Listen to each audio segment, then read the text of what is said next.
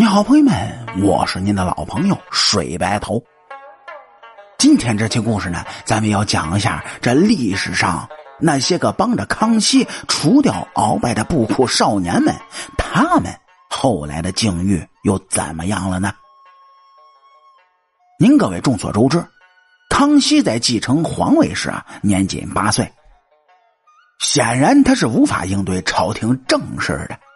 为了让康熙爷能够更好的守护大清呢，福临啊，也就是顺治爷留下了四位重臣，是一同的辅佐康熙。之所以会安排四个人呢，那就是希望他们能够互相牵制，可以更好的保障康熙的安全。但是后续鳌拜还是一人独大，其他的几位重臣的影响力与鳌拜差距极大。随着鳌拜势力越来越大呢，康熙就决定除掉他。但是少年的康熙显然无法直接将鳌拜除掉。后续在索额图以及布库少年的帮助下，康熙终于将鳌拜这个隐患给除掉。说康熙彻底掌握朝廷主权之后呢，自然就不会亏待那些布库少年们。只是令他没有想到的是，鳌拜被除掉之后，又出现了新的隐患，所以这索额图的结局也就在此时所注定了。啊，咱们说的这个索额图呢，就是四大权臣索尼的儿子索额图。说四位重臣同时辅佐年幼的皇帝，本身呢其实是可以形成互相牵制的效果的。但是这后续呢，索尼年迈，已经无力应对朝廷中所发生的事儿，而这苏克萨哈因为他是多尔衮一脉之人，自然也无法得到重用。而鄂比龙本身的影响力呢就不是很大，最终啊，四位重臣当中仅剩鳌拜一人独大。虽然说此时这康熙已经亲政，但是有着这位重臣挡在前面，康熙也是难以彻底掌权。尤其是啊，在索尼去世之后，鳌拜变得更加肆无忌惮，甚至为了实现一人独大的效果，直接以谋反的罪名将苏克萨哈除去，令康熙的身边重臣是再少一位。年少的康熙啊，虽然没有彻底的掌握权力。但是啊，已经是个极具谋略之人了。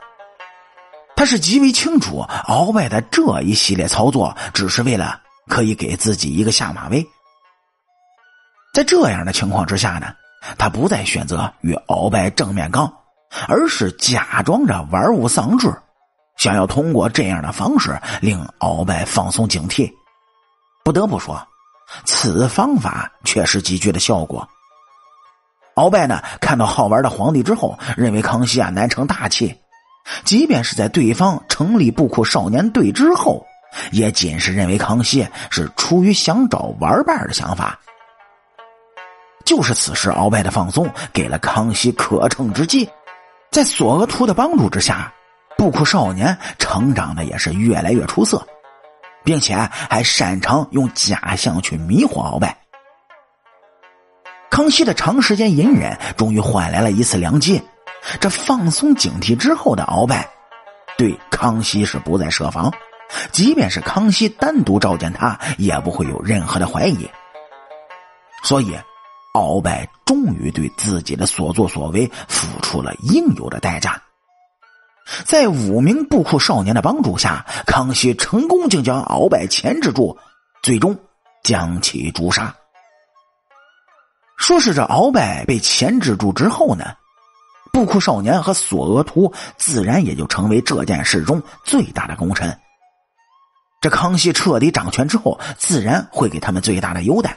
只是朝廷瞬息万变，这些少年的结局呢，也并非全然的美好。尤其是索额图的下场最为的不堪。首先，咱们来看看这布库少年的结局。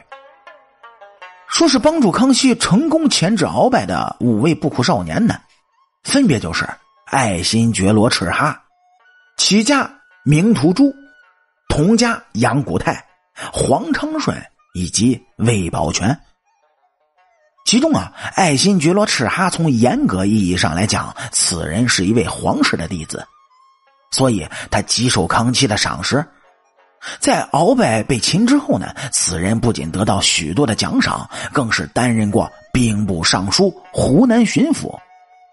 只是天妒英才，此人去世时呢，年仅三十六岁，并且是在担任湖南巡抚时去的世。那么这样的结局也是令人相当意外的。至于那后面四位以及索额图的下场，您各位点击咱们右上角订阅的小按钮，来下一期听主播慢慢给您聊。